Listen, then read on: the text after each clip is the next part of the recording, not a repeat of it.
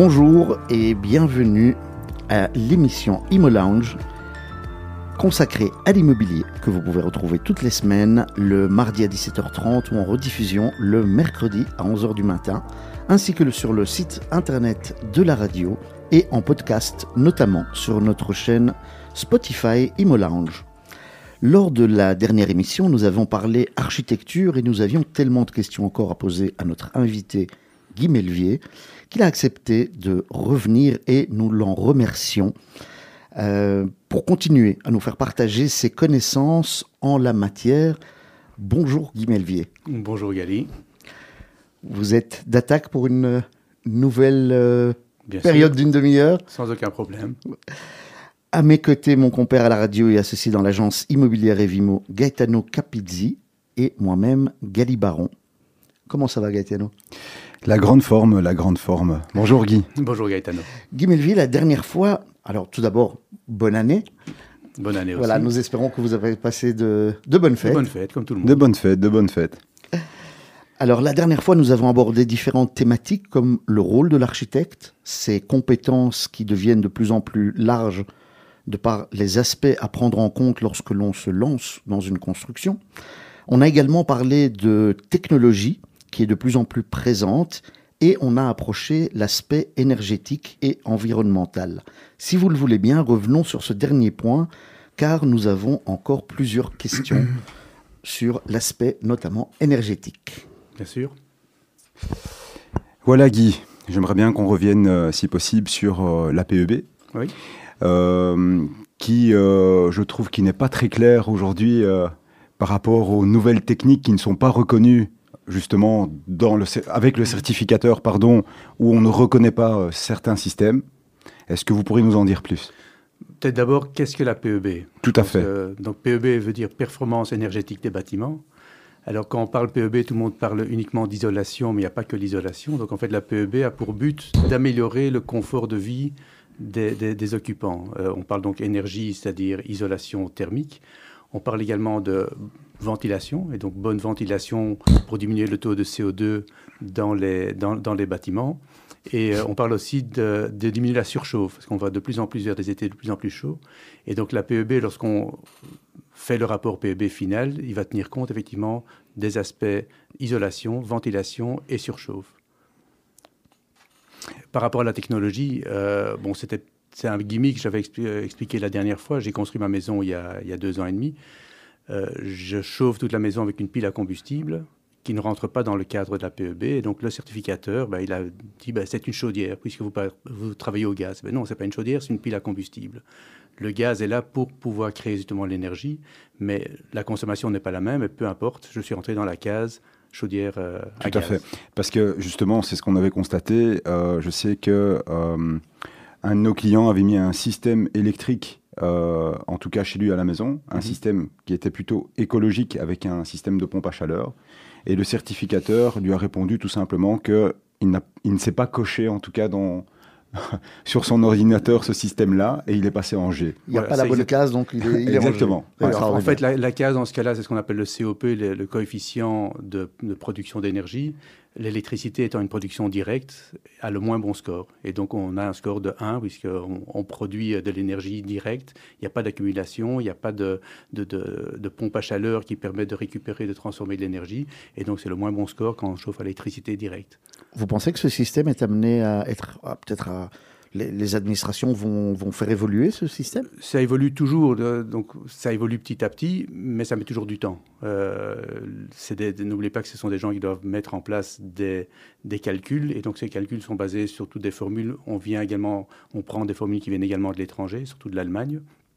Et pour l'instant, tant que les, éléments ne sont pas vraiment connus, ben, ça rentre dans des cases A, B, C, D. Et si la case E n'existe pas, ben, on va la mettre dans A, B, C ou D. Et donc ça pose effectivement des problèmes et ça doit évoluer. Euh, quand on parle par exemple de, PEB, on parle aussi de ventilation. Il y a de plus en plus de ventilation double flux. Alors on tient compte de la ventilation double flux. Pourquoi? Parce qu'on va récupérer l'énergie intérieure pour la les, dans les chambres. On ne tient pas compte dans ce calcul-là de la consommation d'électricité puisque le- la pompe à chaleur, pardon, puisque le système double flux tourne en permanence, mais il, con- il consomme en permanence de l'électricité. Alors que le système ce qu'on appelle le système C++, qui est un système de ventilation où on va prendre de, l'air frais de l'extérieur directement, on va consommer beaucoup moins d'énergie puisqu'il ne, ne, tourne pas en permanence. Il y a des capteurs qui vont définir dans chaque pièce est-ce qu'on doit mettre la ventilation en route ou pas. Et donc, euh, suivant le taux de CO2, suivant la chaleur, suivant le, taux d'humidité, le, le, système de ventilation C++ va se mettre en route ou pas. Et donc, il va consommer beaucoup moins d'électricité, mais il ne va pas récupérer l'énergie. Et donc là, ce sont des éléments qu'il faut mettre en, balance. Et pour l'instant, je pense que c'est tellement neuf que la PEB est définie d'une façon A. Et pour l'instant, on n'a pas encore la possibilité de, la modifier. On va la faire évoluer, certainement. Et, euh, Guy, ce qui est assez paradoxal, c'est que euh, pour 2023, il y a déjà pas mal, en tout cas, de règles par rapport euh, au PEB. En cas de non-respect de PEB, ben, on ne pourra pas, on ne pourra pas, en tout cas, compter des taxes ou on ne pourra pas indexer les différents locataires euh, par non-respect, tout ce qui est au-dessus du D. Mais en même temps, l'administration aujourd'hui n'est pas à jour avec les nouvelles technologies. Comment ça se fait qu'on n'est pas en phase? Je pense que ce sont des, administrations différentes. Il y, a, des gens qui vont définir des lois pour l'énergie, il y a des gens qui vont définir des lois pour les taxes, il y a des gens qui vont définir des lois pour la location d'immeubles. Et bon, ils se disent, ah, ben, on est, on est au-dessus de D, donc c'est pas bon. Et donc, euh, donc pas de coordination non plus. Je pense qu'il n'y a pas de coordination. Donc pas de coordination, euh, ce qui est très dommage. Mhm. Et le PEB est-il le même pour un, un projet neuf que pour un projet de, rénovation Non, non, non. Dans la PEB, il y a plusieurs euh, cases. Il y a le projet neuf ou assimilé à du neuf, il y a la rénovation lourde et la rénovation plus légère. Donc, suivant chaque euh, type de programme, on va devoir répondre ou non à certaines exigences dans la PEB. Et euh, ça pose souvent, et alors en plus, suivant la région, il va également y avoir des, des règles différentes. Donc, on a un énorme pays, la Belgique est tellement grande qu'on a dû diviser en trois pour, pour, pouvoir faire une PEB qui est spécifique à chaque région. C'est ridicule. Donc, pour être clair avec nos, auditeurs, on pourrait avoir un PEB euh, C, par exemple, en Flandre, et le même PEB à Bruxelles, ce sera peut-être un D. Non, peut-être pas, jusque, pas jusque là, mais on va quand même avoir des différences, en tout cas dans la façon de calculer, la façon dont on présenter le, dossier. Et là, nous, on, nous, on fait référence à ce moment-là à des certificateurs PEB, surtout à des, des, facilitateurs PEB aussi. Et donc, ce sont des, ingénieurs qui vont nous aider à faire le calcul. Et donc, en fait, la PEB, lorsqu'on fait un projet, va se diviser en trois, en trois étapes. Il y a la première étape qui est avant l'introduction du permis, on va faire une proposition PEB. Donc qui est le PEB initial, en fait. Le PEB initial. Donc, on va, nous, par rapport au bâtiment, ben, on va définir, lorsqu'on introduit le permis, euh, lorsqu'on définit le permis, on va faire cette proposition PEB, et puis on va introduire le, enfin après le permis, lorsqu'on va commencer la, construction, on va devoir faire la notification PEB. on, confirme aux administrations la façon dont on va isoler et ventiler le projet. Et puis après, il y a le rapport PEB qui est fait par le certificateur qui va lui donner la, le score PEB du bâtiment. Euh, quand je disais qu'il y a des différences entre les communes, par exemple, moi je viens d'avoir mon revenu cadastral. Euh, étant un bâtiment basse énergie, j'ai 50% de réduction sur le revenu cadastral de cette année-ci, parce que le mhm. bâtiment a un très bon score. Je ne sais pas si ça existe à Bruxelles ou pas, ça je, je viens de la voir ce week-end, donc je n'ai pas encore eu le temps de vérifier si c'est la même chose dans toutes les régions. C'est un bon incitant, en tout cas, à améliorer son PEB. C'est un très bon incitant, je trouve, à améliorer le PEB. Euh, par contre, ce qui est un peu loufoque, c'est quand on ne rentre pas dans les cases PEB lorsqu'on est en dérogation par rapport aux besoins ou aux, normes définies par la PEB, on va payer des amendes. Donc en fait, quelqu'un qui a l'argent se dit, ben, moi, j'ai pas envie de mettre euh, un système double flux, moi j'ouvre mes fenêtres, donc il va avoir un très mauvais score PEB et on va lui faire payer une amende. Il dit bon, ok, j'ai payé mon amende une fois et mon bâtiment, euh, je continue à l'utiliser comme je veux. Je pense que ça a amené à évoluer et qu'on aura dans le futur des amendes qui seront récurrentes. Donc si quelqu'un n'a pas atteint un certain score et a la possibilité d'améliorer son score, s'il ne le fait pas, il va avoir des amendes qui vont être récurrentes chaque année. Et euh, pour conclure avec, euh, avec cette histoire de PEB, que pourriez-vous donner comme conseil à nos auditeurs euh, pour avoir plus d'informations? Parce que je trouve que c'est un point qui n'est pas très clair. Euh, est-ce qu'il y a un site? Est-ce que oui, y a, en fait, il y, a, le site de Bruxelles Environnement.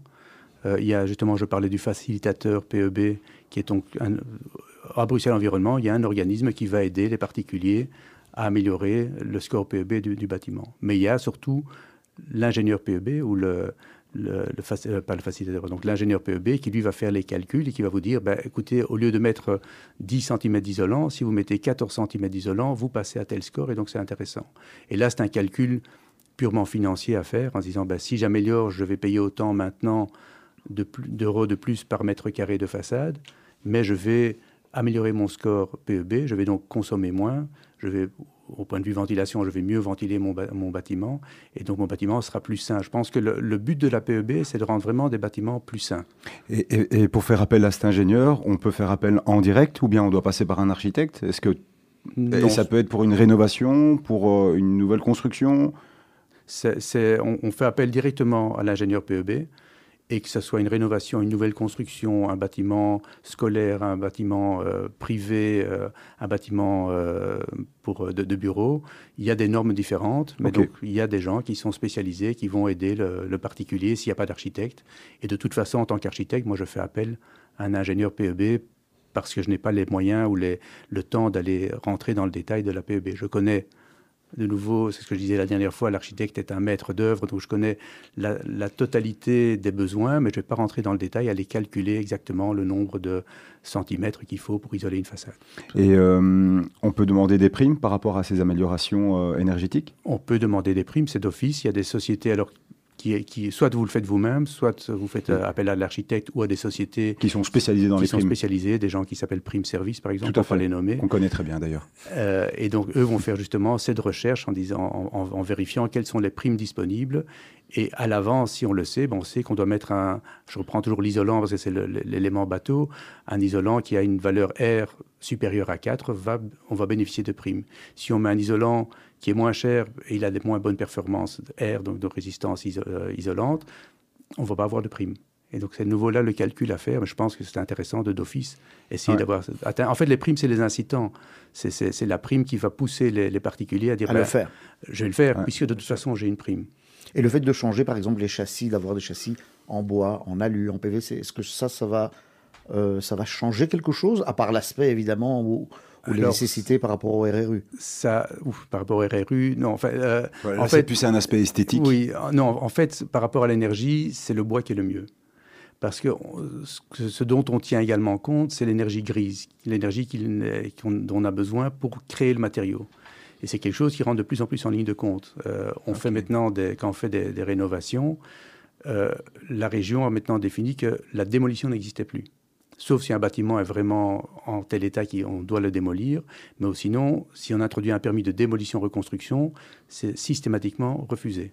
Il faut pouvoir déconstruire un bâtiment, récupérer des matériaux, les réutiliser soit sur place, soit les réutiliser pour un autre projet. Euh, pour l'anecdote, j'ai un dossier où on avait un bâtiment qu'on on est en train d'entièrement refaire, toiture en ardoise, on va faire une toiture plate. On a récupéré les ardoises dans des sacs cassés en petits morceaux qui vont être utilisés pour faire les aménagements des abords dans les plates-bandes ou des, petits chemins. Et donc ça, c'est un point où on se dit, ben, au lieu d'aller démolir, évacuer et jeter, non, on démonte, on déconstruit et on récupère. Et c'est quelque chose qui doit stipuler dans le permis? C'est quelque chose qui est de plus en plus stipulé. Nous, dans la note explicative, on va expliquer la façon dont on va réutiliser les matériaux. Très bien. Magnifique. Il est temps de faire une petite pause musicale déjà et on se retrouve dans un peu plus de trois minutes pour la suite de l'émission Imo Lounge. Alors Guy, voici une chanson qui, qui va vous plaire, je pense, euh, que vous aviez choisie lors mhm. d'une précédente euh, émission à, Radio Judaïka. Et je ne suis pas certain qu'on a pu euh, vous la faire entendre, à savoir celle de Rami Kleinstein, Kolma Shetirtsi. Euh, je pense que vous aviez notamment une anecdote à ce sujet. Ben, Kol veut dire euh, tout ce que tu voudras. Alors, c'est une chanson que j'ai chantée à mon épouse euh, lors, de, notre, lors de, de, la bar mitzvah d'un de nos enfants, que j'ai également chanté. On faisait partie d'une chorale en Israël et que j'ai chanté devant un public d'à peu près 500 personnes. C'est toujours agréable. Toujours agréable. Alors j'espère que tu as choisi la bonne. Mais alors je propose, Guy, que vous la chantez alors peut-être vous-même euh, en direct? Il est, Qu'est-ce que vous en pensez? Je ne vais, pas dire quelle heure il est. Euh, non, je ne suis pas, j'ai pas fait de vocalise, mais euh, on pourrait, on pourrait. Va très bien. On se retrouve tout de suite pour l'émission Imola, la suite de l'émission Imo Lounge.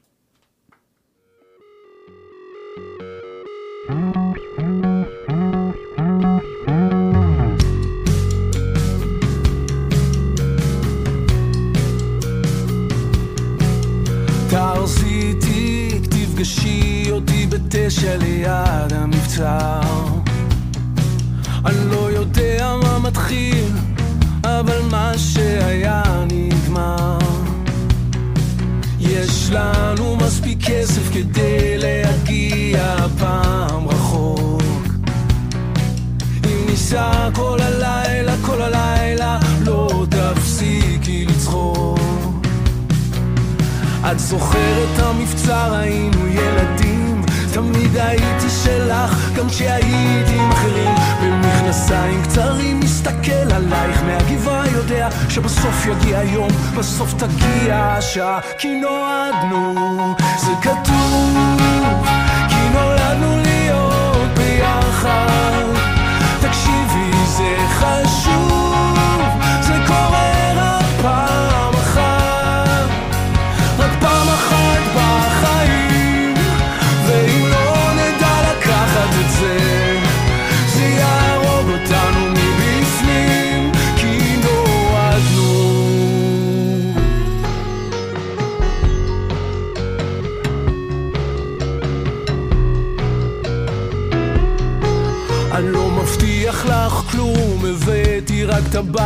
טבעת וחליפה. עוד לא בחרתי יד, נבחר אותו בשדה התעופה. תבדקי שהדרכון שלך בתוקף, אני יודע שאת פוחדת בכל פעם שאת בוחרת במשהו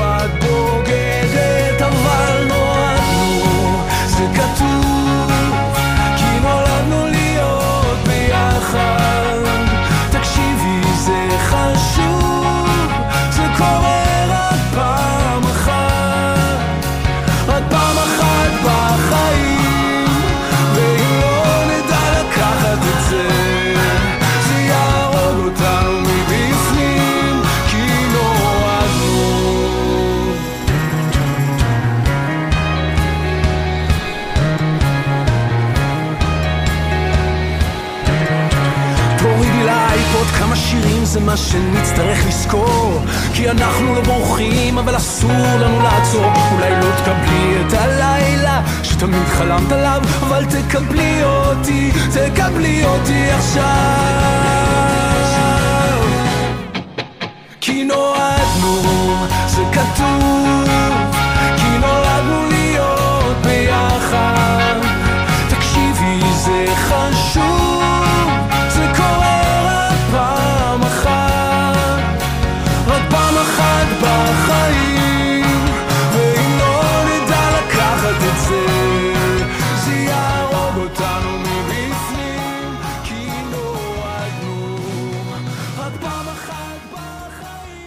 De retour à l'émission Imo Lounge avec notre invité Guy Melvier pour parler architecture. Alors, nous espérons que la chanson vous a plu, mais visiblement, c'était de nouveau pas la chanson que vous le souhaitiez entendre, même si les paroles étaient euh, très bien. Voilà, Ça parlait vais- d'amour en tout cas. Euh, Je vais devoir revenir une nouvelle fois parce que Colma Chetirti, c'est tout ce que tu voudras. C'est une chanson beaucoup plus agréable. Tout à Là, c'est un peu plus rock, mais c'est une chouette chanson aussi. En tout cas, c'est celle qui était euh, voilà, enregistrée ici Mais en, ça tant, parle en également- tant que telle. Donc, Ça euh, parle également d'amour, de mariage, donc euh, on va rester dans le même sujet. Parfait.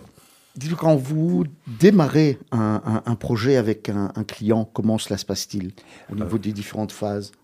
Alors, il y a d'abord le, le programme, je veux dire, le souhait du client. Donc, le, le- le- le client arrive. euh, maintenant, il y a plusieurs, de nouveau, il y a plusieurs choses différentes. Il y a le client privé, il y a l'institution, il y a, il y a, il y a les, les écoles. euh, prenons le cas d'un d'un particulier qui vient, qui a déjà acheté un terrain, qui a déjà acheté un bâtiment euh, à rénover. Ce que je préfère d'abord, c'est que la personne nous contacte, en tout cas, avant d'acheter, avant de signer. euh, Mais c'est un peu compliqué ça. mais c'est pas vraiment compliqué. Je pense qu'il suffit de nous appeler. et On passe. non, non, c'est euh, compliqué parce que bon, s'il veut acheter son bien, malheureusement, sur Bruxelles, il doit aller vite avant que ça soit vendu à quelqu'un d'autre. Donc, euh, c'est toujours très compliqué de, de faire appel à son architecte parce que je pense qu'il est déjà sous pression Ok, mais bon, avant si- de commencer. si, Ça, c'est au niveau de la, la pratique, c'est vrai. si possible, en tout cas, moi, je Si préfère possible, en toujours tout cas. venir une première fois et me donner mon avis sur, le- sur la, qual- la- la qualité également, euh, du bâtiment. Euh, une fois que donc le projet va démarrer, que la personne est propriétaire du, du bien, du terrain, on fait une première esquisse sur base d'un programme. Donc il y a la demande du, du client, il y a le programme, il y a le budget qui est très important. Bien sûr. Euh, sur cette base-là, ben, on va présenter une première esquisse. L'esquisse, c'est-à-dire des, croquis à la main ou à l'ordinateur qui vont définir les, les, pièces. Je prends toujours le cas d'une maison. Sur cette base-là, on va le présenter, on va en discuter, on va modifier le projet pour arriver à un consensus tant au niveau architectural de notre côté qu'au niveau volonté du maître d'ouvrage. Phase suivante, on introduit le permis de bâtir. Et donc, avant d'introduire le permis de bâtir, on va nous trouver la, commune pour présenter le dossier en disant ben voilà, voilà ce qu'on veut faire. On sait qu'on a une dérogation, qu'on n'a pas de dérogation au règlement d'urbanisme. Euh, on essaie de ne pas avoir de dérogation. Une fois qu'on a introduit le projet, ben, il passe par les différentes instances euh, communales, régionales euh, ou autres. Puis on reçoit le permis, puis on demande prix aux entrepreneurs, et puis on, on suit le chantier, puis on réceptionne pour faire un truc très court.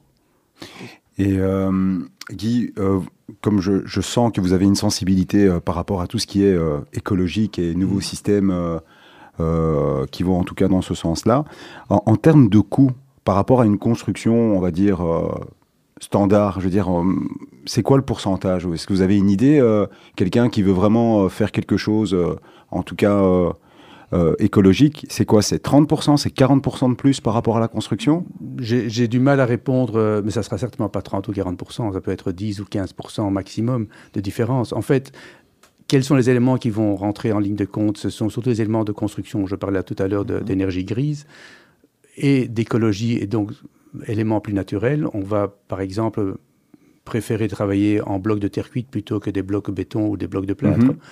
Pourquoi? Parce que la création l'énergie nécessaire pour créer les blocs de béton ou les blocs de plâtre est plus importante que, ceux, que celle nécessaire pour créer des blocs en terre cuite. Et donc l'isolation également, au lieu de prendre de l'isolation, le polyuréthane qui est un élément qui est issu de, la, de la, pétrochimie, mhm. on va aller vers des isolants ou revenir plutôt vers des isolants laine de roche ou laine de verre, ou passer à des isolants comme euh, des isolants à base de, de cellulose, donc de papier. Ce sont des éléments qui sont mieux au point de vue écologie, mais qui sont finalement plus chers. Pourquoi? Parce qu'il y a moins d'entrepreneurs qui les utilisent, parce qu'ils sont parfois plus difficiles à mettre en œuvre. Et donc les gens, les entrepreneurs n'ont pas la, qualification pour les mettre en place. Et donc ça va être plus cher. Mais sinon, si on veut faire un bâtiment qui est plus écologique au niveau euh, matériaux, on ne va pas dépasser les, les, 10 à 15 d'un coût d'un autre bâtiment. Là où on va peut-être dépasser plus, c'est on va surisoler, on va aller choisir des technologies pour euh, euh, mettre en pour la chaleur. je parlais de la pile à combustible mhm. qui, est, qui, est chez moi. C'est beaucoup plus cher qu'une chaudière normale, mais elle va consommer 30 à 40% de moins. Donc, dans le long terme. C'est un investissement à long terme. La, PEB, pour revenir à la PEB, va imposer de mettre 10 panneaux solaires pour entrer dans les cases je vais en mettre 20 parce que j'ai la place sur mon toit, ben, je vais créer plus d'électricité. Je vais mettre euh, une batterie domestique pour aller récupérer l'énergie, l'électricité que je ne consomme pas directement. Ben là, c'est ah oui, un coût de 4-5 000 euros en plus dans mon système d'électricité du bâtiment, mais ce n'est pas ça qui va faire augmenter le bâtiment de 30%. Donc ça permet de cette manière-là, je dirais, d'avoir un bon score PEB, donc de réfléchir au côté énergétique, mais en même temps, en amont, de choisir des des bons éléments qui permettent d'avoir, on va dire, d'avoir une, un environnement, enfin au niveau environnemental, que ce soit meilleur. Oui, comme, comme enfin, je pense, au niveau environnemental, c'est par exemple sur toutes les toitures plates, mettre ce qu'on appelle la toiture verte. Euh, là, il y a encore deux systèmes différents. Il y a la toiture verte intensive et extensive. Intensive, c'est qu'on a besoin au moins de 60 cm de terre pour pouvoir faire pousser réellement mhm, mhm. des, plantations. Ou bien la, toiture euh, extensive qui va faire un, un matelas de 4-5 cm euh, d'épaisseur avec des, graminées, des, plantes grasses qui n'ont pas besoin d'arrosage, mais qui vont surtout capter l'eau. l'eau de pluie va descendre moins vite dans les égouts, donc on va, on va diminuer la surcharge d'eau de pluie dans les égouts. Ce matelas va également permettre d'améliorer le score ou d'isoler mieux euh, la toiture et donc d'avoir moins de déperdition calorifique et surtout moins d'impact solaire direct sur les toitures. Euh, mm-hmm. dans les toitures, par exemple, lorsqu'on n'a pas la, toiture verte, au lieu de mettre une toiture noire, on a intérêt à mettre une toiture blanche. Si on va dans tous les pays chauds, mm-hmm. ben, ils vont peindre leur, toiture avec, euh, avec de la chaux ou un autre, une autre type de peinture. Ici, on, doit de plus en plus essayer de mettre des, membranes d'étanchéité le plus clair possible. on en voit de plus en plus d'ailleurs. On en voit de plus en plus et euh, je pense que ça va devenir une obligation. Ah les toitures vertes sont une, obligation, enfin étaient une obligation pour toutes les toitures au-delà de 100 mètres carrés. Si je me rappelle bien, le nouveau RRU qui va sortir sera toutes les toitures au-dessus de 30 mètres carrés. Donc c'est une imposition pour justement diminuer l'impact sur le, les égouts et pour améliorer le score énergétique du bâtiment. Euh, dans l'écologie, quelque chose qui est évident qu'on avait supprimé pendant 40 ou 50 ans, ce sont les, les, les puits euh, d'eau de pluie. Mhm. La récupération de l'eau de pluie, alors c'est vrai qu'avant on avait une eau de pluie avec une pompe à bras et on devait aller chercher l'eau. Maintenant il y a des systèmes tout simples de, de pompes qui vont, groupe hydrofort, qui vont les pomper l'eau dans notre citerne pour les rejeter dans les, dans les WC euh, pour arroser les, euh, les plantes, pour nettoyer les voitures. C'est de l'eau qui est sinon est gâchée euh, et donc autant Mhm. la réutiliser. Vous parliez de budget tout à l'heure. Euh, quel est le budget qu'il faut au, au niveau de l'architecte même? Comment ça se passe? Est-ce que c'est un barème? Est-ce qu'on parle d'un pourcentage? Juste Alors- pour éclairer un petit peu nos auditrices et auditeurs qui ont peut-être bientôt un, un petit projet. Alors, il y, avait un barème qui s'appelait la norme déontologique, qui n'est plus d'application. Et donc, c'est nous, ça reste notre base de calcul. Et c'est toujours un pourcentage sur le montant des travaux. Donc, dépendant évidemment de ce qu'on va faire comme, comme travail en tant qu'architecte, puisqu'on peut faire soit ce qu'on appelle le gros œuvre fermé, où on s'occupe de tout ce qui a rapport avec la- le permis. Et puis il y a les parachèvements intérieurs. Mais généralement, nous, on fait un projet total. On parlait de Victor Horta qui faisait le, le- le projet jusque dans le détail de la, Mhm. la poignée. On ne va pas jusque dans ce détail-là, mais euh, les honoraires de l'architecte sont basés sur un pourcentage du montant des travaux. Très bien. Et alors, une des petites choses qui, qui- qui nous interpelle parfois aussi, on- ça c'est plutôt le côté créatif, euh, c'est la page blanche. Quand on démarre un projet, comment ça se passe? Vous avez une feuille blanche ou, ou l'écran qui est devant vous? Comment, comment est-ce que vous allez... Par quoi vous allez commencer? Je pense que c'est le problème de, de tout, je veux dire, de tout artiste. C'est qu'on Mhm. passe, on a, on a le programme de base, on a effectivement cette page blanche, et bon, ben, par quoi je commence? Et puis ça, c'est le métier, ça sort, ça, on vient, on, on tâtonne, on essaye. euh, euh, ce que je fais parfois, c'est que je fais un plan, et lorsqu'il me semble bien, je le retourne. Donc je prends le- à l'écran, je le retourne à, à 180 degrés et je lis le plan dans l'autre sens. Et bizarrement, il y a des choses qui sortent qui ne sortaient pas. C'est que l'œil, l'œil voit le plan d'une certaine façon quand je rentre à gauche dans le bâtiment et que j'ai mon salon sur la droite et les choses ont l'air de bien, bien tourner et puis je le retourne. Et je dis tiens, je n'avais pas remarqué tel détail. Donc je vais mo- modifier mon projet suivant cette nouvelle vision et, euh, et retrouver. Un mais autre point de vue, en fait, un autre angle. c'est un autre angle, mais, mais, mais alors bon, il reste la partie feng shui. On dit mais non, il faut absolument euh, avoir. euh, je suis pas, je, je connais pas les normes, les termes euh, exacts de, de, de feng shui, mais donc euh, il faut pas que la tête soit au nord, il faut pas que l'entrée soit. Voilà, on a, on a, on a quand même des bases qu'il faut, qui, dont, dont il On faut pourra faire une nouvelle émission d'ailleurs par rapport au Shui. Mais tout à fait. Mais j'ai fait, alors, alors pour l'anecdote, j'ai fait un, un- un bâtiment industriel pour des Japonais. Et ils ont pris le plan, ils ont été le montrer au prêtre shintoïste. Ah oui. Ah magnifique ça. Et le prêtre Shinto a dit euh, il faut pas que l'entrée soit là, il faut que l'entrée soit là. J'ai dit mais moi ça m'arrange pas, monsieur, c'est comme ça. Et le directeur japonais m'a dit monsieur Melvier, Il faut faire avec. c'est là que vous allez faire l'entrée et pas ailleurs. Et il y avait quelque chose de sensé dans son, dans son raisonnement. Donc ça, ça fait partie quand même de, de la, la philosophie de comment euh, arriver à créer un- une œuvre. La dernière fois, euh, c'est vrai que qu'on vous avait posé la, la question de savoir si vous aviez un, un rêve immobilier, puisque on arrive déjà à la fin. On est déjà à la fin. Et déjà, oui. C'est pas possible. déjà à la fin. On va refaire une troisième émission. Et vous nous aviez répondu que vous souhaitiez éventuellement plus de liberté, que ça c'est toujours agréable pour un architecte. Est-ce que vous avez peut-être un, un petit complément de, de- Non, c'est que j'ai réalisé quelques-uns de mes rêves en architecture. Euh, certains étaient par exemple le client qui vient avec un programme et qui me dit il n'y a pas de budget. C'est ça. On verra le budget après. Donc faites-moi rêver. Ça Montre- montrez ce que vous pouvez faire. Et effectivement, ce sont des, chouettes, des très, très chouettes projets qu'on a fait pour des particuliers, dont un on a, pour lequel on a reçu euh, le prix Victor Horta. Mais donc c'est là où on a la liberté d'expression totale et il n'y a pas de limite budgétaire. C'est magnifique. C'est sur cette non-limite que nous, on va avoir quand même une limite de temps puisqu'on doit terminer. Merci Guy Melvier d'avoir accepté de revenir dans les studios de Radio Judaïka et passer ce moment avec nous. Merci à vous, chers auditrices et auditeurs, d'avoir passé également ce moment avec nous. Merci à vous deux. Merci Guy. Et la prochaine fois, je vous promets, on mettra la bonne chanson. pas de problème. Merci, à très bientôt. Au revoir.